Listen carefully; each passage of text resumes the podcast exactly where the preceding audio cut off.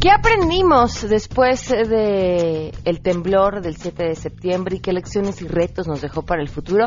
Más adelante vamos a platicar sobre este tema justo en el marco de la conmemoración del terremoto de 1985. Amigos que nos escuchan, estamos en presencia de uno de los hechos más tristes en la larga historia de nuestra ciudad. No podemos calcular en este momento números de heridos no podemos calcular números de muertos, pero por lo que hemos visto en nuestro recorrido, estamos ante un hecho que necesita la solidaridad de todos los habitantes de la ciudad y de todos los mexicanos. Hoy es martes En Contexto con Guille Gómora y además tenemos buenas noticias y mucho más. Quédense con nosotros, así arrancamos este martes a todo terreno. MBS Radio presenta a Pamela Cerdeira en a todo terreno, donde la noticia eres tú.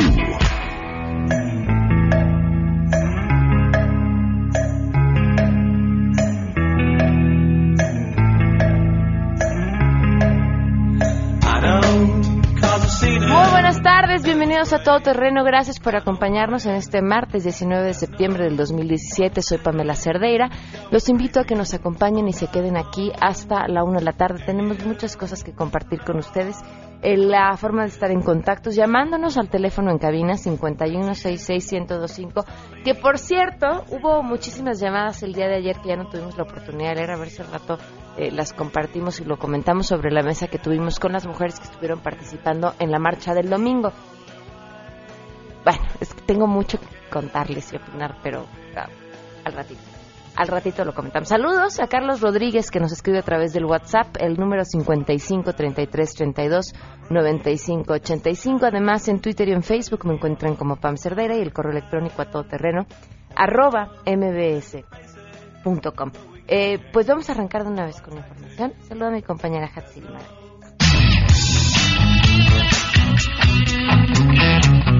Gracias, pues en el marco del 32 aniversario del sismo de 1985 que sacudió a la Ciudad de México, el presidente de la República, Enrique Peña Nieto, reconoció a los elementos de las Fuerzas Armadas esto por el apoyo que han brindado a la población damnificada, principalmente en los estados de Oaxaca y de Chiapas, eh, por el sismo del pasado 7 de septiembre. Reciba a cada uno de ustedes mi gratitud, mi reconocimiento en nombre de las muchas familias que la fueron damnificadas.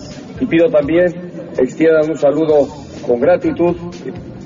Familias, por favor. Tras lo anterior, tras encabezar la ceremonia en memoria de las personas que perdieron la vida en la Plaza de la Constitución, donde se izó la bandera nacional a media asta en señal de duelo, acompañado por el Gabinete de Seguridad, Peña Nieto en punto de las 7.19 horas activó el mecanismo para izar el ávaro patrio al tiempo que una banda de guerra entonaba el canto a la bandera. Posteriormente, la banda de guerra interpretó el toque de silencio para finalizar entonando el himno nacional. Posteriormente, en una entrevista, el mandatario dio a conocer que hoy precisamente van a iniciar los trabajos de reconstrucción de las viviendas afectadas en aquellas entidades. El jefe del Ejecutivo va a viajar este martes al estado de Oaxaca para supervisar precisamente los trabajos de reconstrucción de las viviendas en la entidad. Se va a entrevistar con empresarios y también va a recorrer algunas zonas devastadas por este sismo. Va a encabezar también una reunión de evaluación y va a ofrecer un balance de daños en aquella entidad. Para MBS Noticias, Hatsiri Magallanes.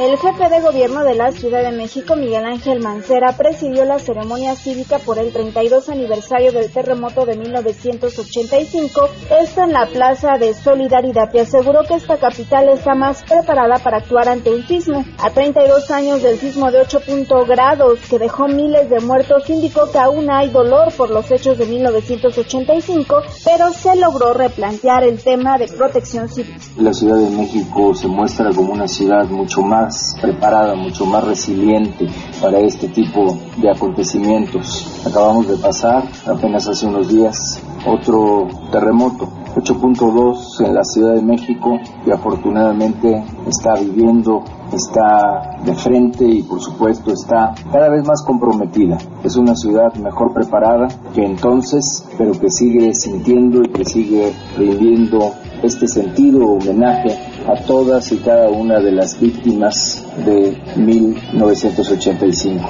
Mancera reconoció a las personas que participaron en las labores de rescate y agradeció a los delegados por el trabajo y a los legisladores locales por crear las leyes que permiten el cuidado de los capitalinos. A su llegada este evento fue abordado por comerciantes de los ETRAM, Zaragoza, San Ángel y Pantitlán, quienes le demandaron que no sean desalojados de los mismos por incluir a empresas internacionales. A ellos les prometió una mesa de diálogo. Reportó Ernestina Álvarez. Tlatelolco recordó la tragedia del 19 de septiembre de 1985 con una misa, un minuto de silencio por los caídos en el edificio Nuevo León y palabras de consuelo para los sobrevivientes del sismo del pasado 7 de septiembre en Chiapas y Oaxaca. Una desgracia tremenda. ¿Qué le puedo decir? Yo perdí a tres de mis hijos aquí. Uno se me murió y dos desaparecieron. Entonces, ni siquiera me quedó una tumba donde llorar. Lo único que puedo decirle es que Dios los bendiga y los acompañe en su dolor, porque este es un dolor eterno. Ya son 32 años y yo no me puedo resignar. Encontré a uno de mis hijos, mi Gilbertito tenía parálisis cerebral, a él sí lo encontré, lo cremé y lo tengo conmigo en mi casa. Pero mi Sandy y mi Sergio no aparecieron jamás. Informó Rocío Méndez.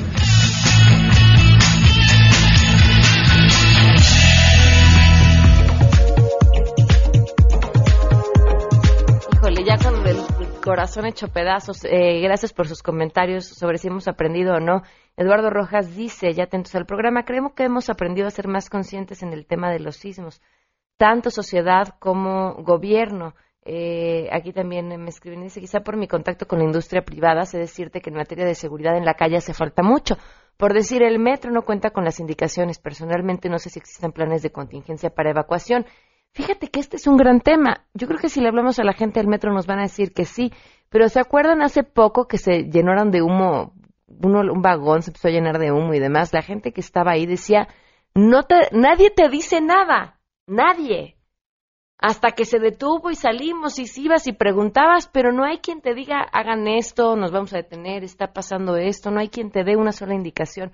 Vemos en la calle que siguen haciendo trabajos aéreos y subterráneos sin supervisar, sin acordonar e indicar al peatón por dónde moverse. Tienes toda la razón, Eduardo. Así pues, ¿qué podemos esperar de eventos mayores? El deber y el ser son muy distintos unos de, otros. Eh, Marco Antonio, qué bueno que ya nos puedes escuchar. Este Marco Antonio, que además es cantante, eh, dice que no nos había podido escuchar porque lo han asaltado varias veces en esta ciudad en donde no pasa nada Qué bueno que ya estás acompañándonos, eh, Marco Antonio. Muchísimas gracias. Martín dice, Pamela, muchos no oímos a Jacobo en el 85, escuchamos al ingeniero Jorge Olea y a Mario Iván Martínez, el monitor de la mañana, una narración oportuna y muy descriptiva. Iván Rodríguez, eh, muchísimas gracias también eh, por escribirnos. comenta sobre el programa del día de ayer, lo leemos el rato, Marco Antonio. Iván, muchísimas gracias. Vamos a, vamos con las buenas.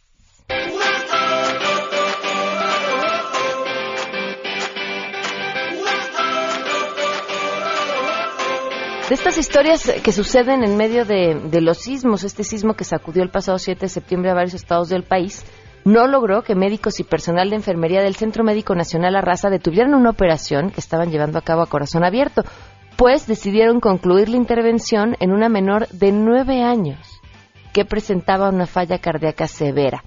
Ese mismo día, la niña llegó al hospital en el Centro Médico Nacional La Raza con una falla cardíaca, fue atendida y operada de urgencia y tras haber transcurrido cinco horas de la cirugía cerca de la medianoche fue cuando comenzó a sonar la alarma sísmica. Los protocolos y las brigadas de emergencia se activaron y quienes se encontraban en las instalaciones fueron evacuados. Sin embargo, el quirófano, el de séptimo piso, por la delicada salud de la menor, el equipo médico y el de enfermería decidieron continuar sin interrumpir la operación que se estaba llevando a cabo. El director de esta unidad, Guillermo mm, Careaga Reina, explicó que la causa del problema y la gravedad del estado de la niña fue por una infección en un injerto colocado a la paciente hace cinco años para conseguir una cardiopatía para corregir, perdón, una cardiopatía congénita. La niña de nueve años está hoy en la unidad de cuidados intensivos, recibe atención especializada donde se evalúa eh, deje de estar eh, intubada y comience con la dieta líquida para continuar con su recuperación. Y dirían, sí, es una buena noticia, pues esta chiquita estará recuperándose seguramente y, en medio de las situaciones que nos hacen ver cuán eh, indefensos estamos ante la naturaleza, ante los hechos que nos rebasan, siempre están estas otras personas, como en este caso el equipo médico que estaba a cargo de ella, que, que logran ser superiores a, a, a los acontecimientos. Son las 12 con 13. Vamos a una pausa y continuamos a todo terreno. Más adelante A Todo Terreno. Les vamos a hacer un examen, ¿eh? A ver qué tanto saben de protección civil, qué tanto hemos aprendido sobre el después de los sismos y qué tan preparados estamos para cualquier eventualidad. Estoy viendo ahora que hay un gran espíritu cívico. Algunos voluntarios civiles se han colocado en los cruceros eh, diciéndonos despacio, despacio. Si te perdiste el programa A Todo Terreno con Pamela Cerdeira, lo puedes escuchar descargando nuestro podcast en www.noticiasmbs.com. Pamela Cerdeira regresa con más en A Todo Terreno, donde la noticia eres tú. Marca el 5166125. You've been running around, running around, running around, throwing that dirt on my name. Cause you knew that I knew that I knew that I'd call you up. You've been going around, going around, going around every party in LA. Cause you knew that I knew that I knew that I'd be at one. Oh, I know that dress is karma, perfume regret. You got me thinking about when you were mine. Oh, and now I'm all up on you. What you expect? Coming home with me tonight. You just want attention. You don't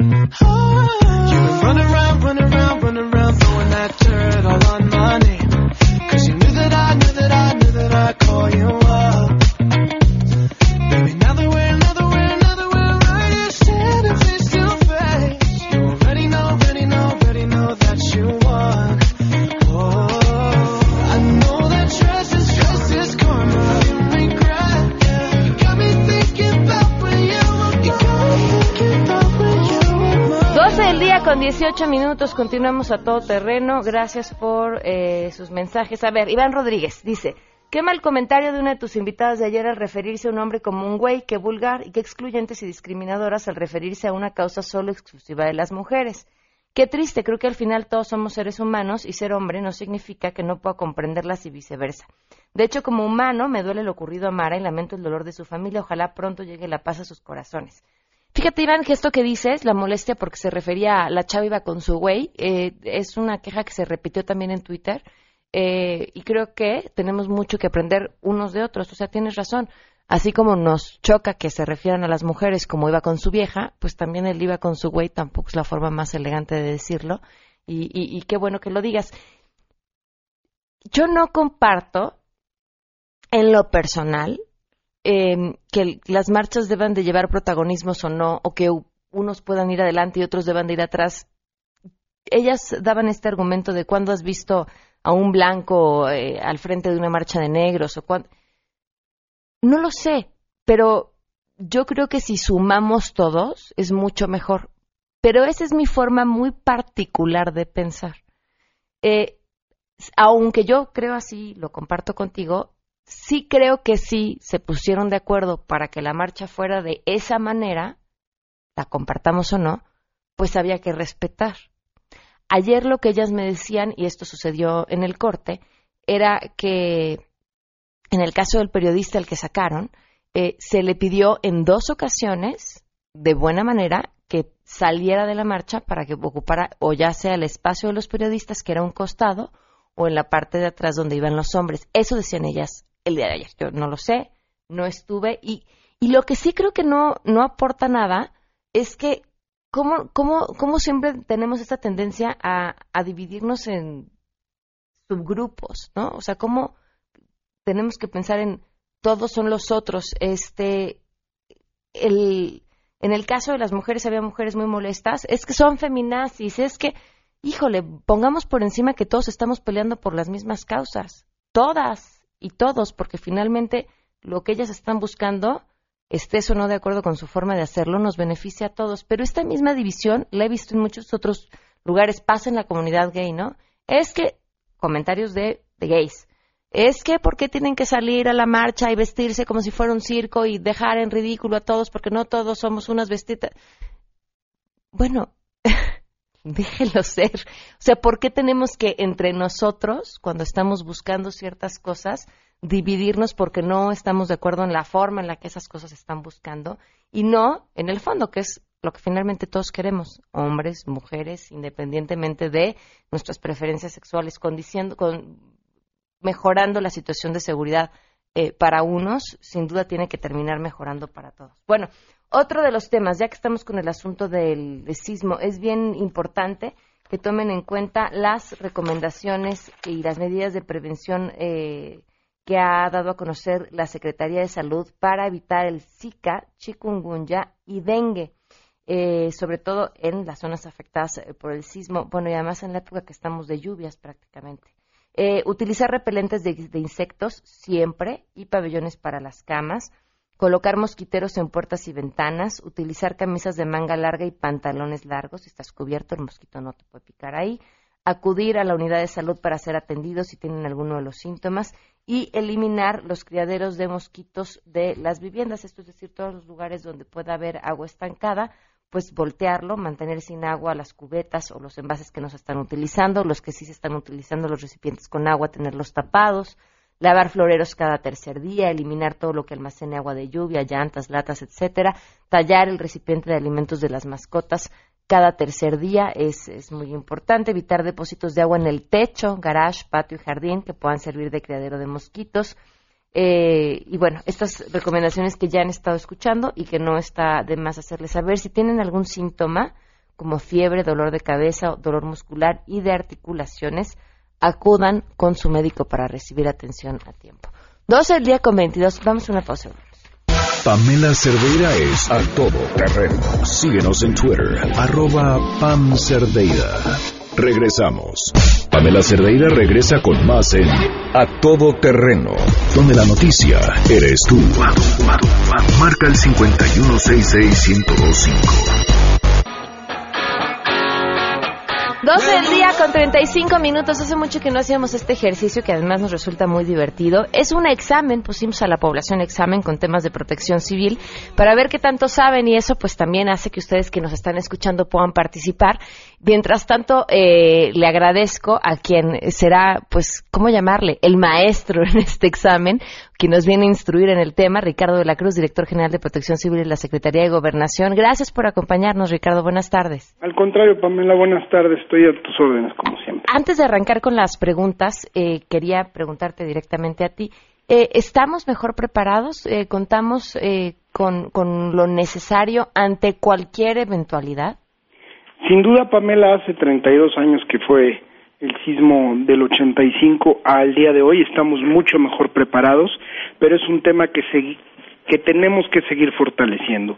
Los fenómenos naturales hemos visto que nos han impactado con una fuerza muy grande, debemos de seguir preparados porque sabemos que los sismos van a llegar, que las lluvias, que los huracanes van a llegar y obviamente la cultura de la protección civil es un tema que se tiene que fortalecer y en esa medida vamos a estar mucho mejor. En el sismo que acaba de suceder el, el día 7 de este mes, vimos que nuestros protocolos, sobre todo de prevención, sirvieron en mucho porque hay muchas viviendas que se destruyeron, sin embargo la gente supo qué hacer, supo evacuarlas y, y esto, pues bueno, los puso a salvo. Sí, sin duda, y es gracias justamente a la, a la, prevención, a la preparación, a la educación. Pues vamos a escuchar la primera pregunta, lo que respondió el público, y ya nos dirás tú cuál es la correcta. Antes de un temblor, ¿de qué forma se puede preparar? Supongo que teniendo ya una ruta de evacuación lista para saber por dónde salir de tu edificio. Pues ahora sí que ya que se escucha la alarma sísmica, pues eso quiere decir que va a temblar. Pues ahora sí que tomar las precauciones, salir y todo y pues mantener la calma más que nada. Bueno, previo a un temblor necesitamos eh, tener las medidas de seguridad necesarias como guardar documentos en una caja, en una bolsa, identificación, pasaporte, actas de nacimiento, etcétera. Tener previsto también tener una despensa, enlatado, etcétera, de, de tal suerte que se pueda tomar fácilmente, salir con niños pequeños de la casa, con cuidado, obviamente, y este y salir a un lugar seguro, un punto de, de reunión. ¿Sí de plano hasta salir con la despensa, Ricardo? Pues mira, todos tuvieron en cierta medida razón. Sí, un tema es identificar las rutas de evacuación, identificar las zonas seguras, preparar el plan familiar de protección civil o el programa interno de protección civil es muy importante y también tener agua y alimentos eh, no perecederos a la mano es importante, que esto es lo que nosotros también incluiríamos en una mochila de emergencia. Ah, no digas nada de la mochila de emergencia porque es justamente la siguiente pregunta. Perfecto. ¿Qué debe llevar la mochila de emergencia? Pues supongo que agua, medicinas, comida enlatada, una bengala, una linterna, gasas, vendas, antiséptico. Debe de llevar todos tus documentos, comida enlatada, agua embotellada, bueno, lo más indispensable. Bueno, debe llevar agua, debe llevar antibióticos, vendas, eh, algún astringente. ¿Qué nos faltó?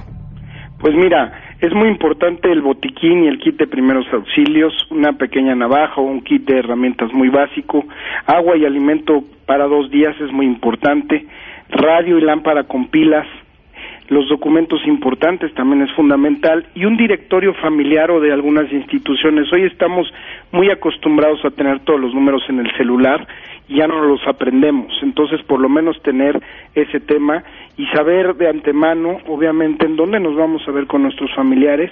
Eso es importante. Y en la mochila de emergencia también un tema es no solamente traer el botiquín, hay personas que usan medicamentos habitualmente o para la presión o tienen algún padecimiento, hay que tener esas cuestiones ya ahí también.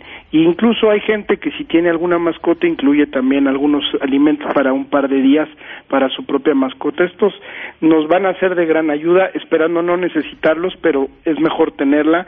Y ahora la pregunta sería, ¿cuántos la tienen? Híjole, yo no. Tú seguramente que sí tienes una. Pues sí, nosotros por lo que nos dedicamos y también hemos hecho una conciencia por todo lo que vemos, como a veces una lámpara, una botella de agua, eh, un kit médico puede hacer la diferencia totalmente. Es cierto, es cierto, es un tema de educación nada más. Para la siguiente. ¿A qué se le conoce como triángulo de la vida? Cuando una estructura tiene su pilar como, como, no me acuerdo cómo se llama, pero es como cuando tienen estructuras muy fuertes, o sea, los pilares principales, digamos que tú abajo de ellos te puedes como proteger de los escombros. Ni idea. Triángulo de la vida son aquellos muebles, eh, pueden ser la cama, pueden ser sillones, una mesa, este, etcétera. Son aquellos muebles en donde los espacios laterales, frontales o de la parte de atrás, cuando hay un derrumbe, caen las losas y hacen ese triángulo de la vida en donde se tiene que colocar uno de forma fetal y se ha comprobado que es menor la incidencia en muertes. ¿Así es? Pues sí, hay, hay veces que en los derrumbes se genera algún espacio vital, eh, normalmente cuando cae una losa y cae encima de alguna estructura sólida, sin embargo, bueno, tendríamos que buscar una muy sólida y que la losa que cae o la pared que cae no sea tan pesada. Cuando estás en un edificio, bueno, esto seguramente no operaría, pero lo que sí es importante es sobre todo identificar las zonas más seguras de un edificio.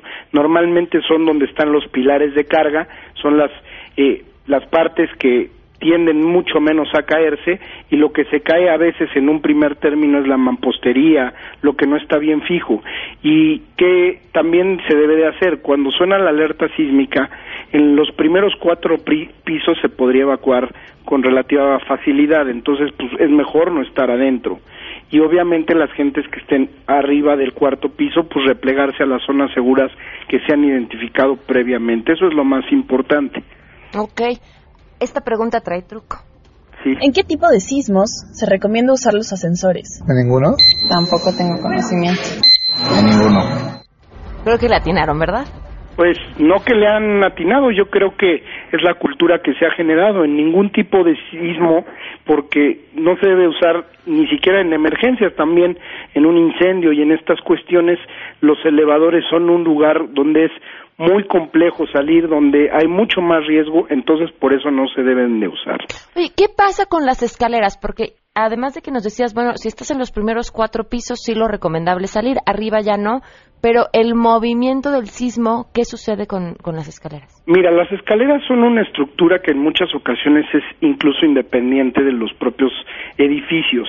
Ahí se podría generar un riesgo adicional, no solamente porque es una estructura separada, sino también porque si vas bajando y el temblor te to- se toma ahí, pues obviamente puede haber algunas caídas que pueden resultar en lesiones o incluso la pérdida de vidas. Por eso, cuando se está arriba del cuarto piso, se recomienda replegarse a las zonas seguras y una vez que pase el sismo, sí evacuar, porque hay edificios que quedan resentidos, entonces todavía podrían tardar en caer y bueno, es, es buen momento. Pero por arriba, sin duda, si se está evacuando un edificio eh, y está en la escalera, hay un riesgo mayor. Ok. La siguiente pregunta. Mencione tres cosas que debe hacer durante el temblor. Guardar la calma, buscar la ruta de evacuación y asistir a los que no pueden salir solos. Mantener la calma, salir del lugar donde estás. Nada más. Primero, pues no perder la calma. Segundo, ubicar a la familia en donde están, tratar de buscar una, una salida de fácil acceso. Y bueno, obviamente tomar sus cosas, las que te comenté hace un ratito, y ponerse en un lugar seguro, en donde no haya cables, no haya este, edificios, etcétera, ¿no? Preferentemente la calle. ¿Cuáles recomendarías tú si fueran solo tres? Pues la primera, la dijeron todos bien, es guardar la calma. Es muy complicado, lo sé, estando en un sismo, guardar la calma y acordarte de los procedimientos que se han practicado, que es ir a las rutas de evacuación o a los lugares seguros de repliegue. Eso es muy importante. Eh, claro que hay que ver si alguien necesita asistencia, sobre todo los menores, es importante y sobre todo no ponerse en riesgos adicionales. A veces queremos hacer alguna actividad o ir por documentos cuando ya no se puede o ir por pertenencias. Bueno, siempre es bueno tenerlas a la mano, pero si no, yo creo que lo que se debe de privilegiar siempre es la vida y no las cosas materiales. Claro. Eh, tenemos también preguntas no solo sobre sismos, sino sobre otras cuestiones importantes. Sí. ¿En qué tipo de incendio no se debe de utilizar agua? ¿No se debe utilizar agua? Ah, no sé. Tampoco, no, ni idea. En un incendio de gas. ¿Cuál es la respuesta correcta? Pues es que en los incendios químicos, depende el químico que se tenga, o en los eléctricos no se debe usar agua. Eh, normalmente cuando tenemos algún tipo de incendio, lo primero que hacemos todos por instinto es eh, pues, echarle agua. Y, en- y hay algunos, por ejemplo, materiales químicos que reaccionan con el agua, entonces podría ser incluso peor. O cuando hay alguna un incendio electro- eléctrico, pues también se podría generar o agravar un corto. Ok. La siguiente pregunta. ¿A qué número debe marcar para ponerse en contacto con Protección Civil? 911. 911 actualmente. Pues nos lo aprendimos rápido. Pues mira, ese ha, ha sido un gran avance de esta administración, el 911, eh, porque primero, pues la gente es mucho más fácil que se lo aprenda y antes había muchos números a donde se debía marcar. Ya con este se puede resolver una gran cantidad de temas y los operadores te pueden direccionar. Decimos 911 y no 911 porque hay muchos niños que solo saben contar del 1 al 10. Entonces, sería mucho más fácil marcar 911 y sobre todo exhortar a todo mundo a que nunca lo utilice por una broma porque más del 90% de las llamadas que recibimos son falsas o son bromas. Ok, sí, es cierto. Eh, la siguiente pregunta. En caso de huracán, las ventanas deben sellarse con cinta en forma de T, L o Y. T, ¿no? Sí, T, creo que sí. No, tampoco tengo conocimiento. Las ventanas se deben de poner una X. En caso de un rompimiento de vidrios, estos evitan que se dispersen y hacer daños. Las vocales o las iniciales de tu nombre, ¿cómo las sellamos? Pues mira, sí es muy importante poner eh, en una forma de X en las ventanas porque así podemos evitar que estos vidrios puedan salir disparados y se minimiza el riesgo. Sin embargo, cuando hay un huracán y estamos en una zona endeble o en una zona de riesgo, lo más recomendable siempre es acudir a un refugio temporal. Claro, claro, claro. Vamos con la siguiente pregunta. Menciona tres ejemplos de alimentos no perecederos. Eh, arroz, eh, miel y chance frijol. ¿No perecederos? No. No pueden ser enlatados. Le- estábamos preguntándonos, la miel es perecedera. Bueno, de hecho, digo, se podría tener miel como una fuente de energía porque tiene mucho azúcar, pero lo más importante también sería tener algunos enlatados o incluso ya hay comida en sobres como el atún, como las sardinas. El arroz, digo, si bien podría eh, no ser perecedero en, en un momento, el problema va a ser ¿Dónde lo cocinarlo cocino? Claro. cocinarlo cuando haya una emergencia. Entonces deben de ser este alimentos muy sencillos de consumir. Eh, nosotros usamos muchos muchos sobres como atún, incluso carne, carne seca se usa también.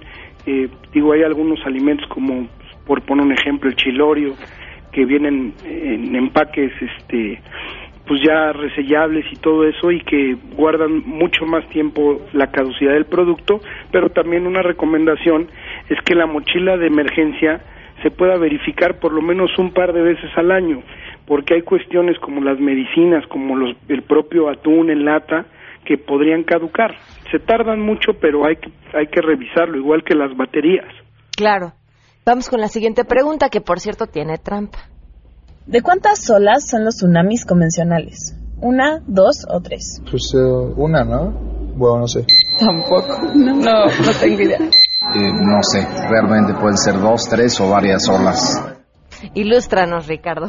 Bueno, un tsunami es una variación que se genera en el nivel del mar a partir sobre todo de un sismo. Y digo sobre todo porque no es la única causa que lo puede detonar. Y puede haber variaciones en el nivel del mar desde centímetros hasta metros.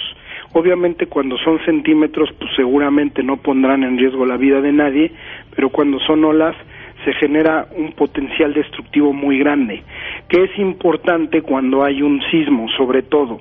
Cuando hay un sismo en la costa, este es un precursor de que podría existir un tsunami. Entonces, si se está en la playa y se siente un sismo, lo más adecuado es ir a zonas altas, a zonas seguras. ¿A partir de cuántos metros de las olas se considera un tsunami? Es que... ¿O no es así? Es que es dependiendo porque incluso la variación en el nivel del mar puede ser mínima y se pueden generar ahí alertamientos de tsunami, pero bueno, evidentemente el daño va a ser más grande en la medida de que las olas vayan eh, creciendo, pero también aunque no sean tan altas, la gran fuerza que tienen y el potencial de agua que tienen atrás pueden también generar destrucción. Muy bien, pues Ricardo, muchísimas gracias por habernos orientado en este examen y, y esperemos poder platicar más adelante sobre estos temas tan importantes. Pues Pamela, digo, sobre todo el agradecimiento a ustedes, a ti, que siempre nos han abierto un espacio y ahorita tenemos muy reciente el tema del sismo que sucedió en nuestro país y esto es una clara muestra de que debemos de vivir siempre preparados y esto pues claro que nos va a ayudar en el día a día. Ahorita eh, nosotros respondimos a un sismo, pero también estábamos respondiendo a un huracán y bueno, eso habla que la cultura de México se ha fortalecido, pero no hay que dejarla.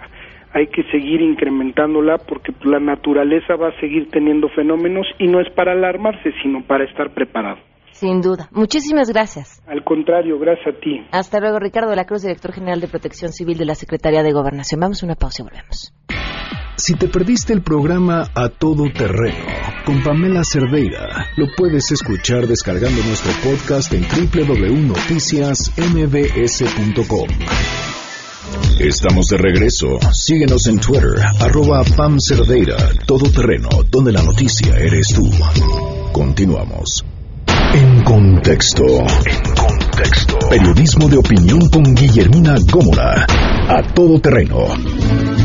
¿Quién Amora? Bienvenida, ¿cómo estás? Bien, bien, pues aquí decíamos fuera de micrófonos, pues que con miedo. Mucho miedo. Vivimos un México que pasó a ser un México bronco, me parece a mí, a un México amargo. Amargo por lo que vivimos hoy. Las cifras que traigo no son nada halagadores y no pretendo ponerlo de mal humor, sino un poco en la reflexión hacia el 2018 de que si nosotros como ciudadanos no ejercemos nuestro voto en las urnas, este país no va a cambiar. No, y va a estar peor. Y va a estar peor. En materia de feminicidios, fíjate, no se ha logrado erradicar y no se ha conseguido diseñar esquemas eficaces de protección. Empezamos con aquellas famosas muertas de Juárez, lamentablemente, y hoy día las cifras son realmente aterradoras y ni siquiera hay un mecanismo como en otros casos metodológico para llevar un conteo este creíble, verificable. De acuerdo con el INEGI entre 2007 y 2016 han sido víctimas de homicidio, de feminicidio 209.401 personas.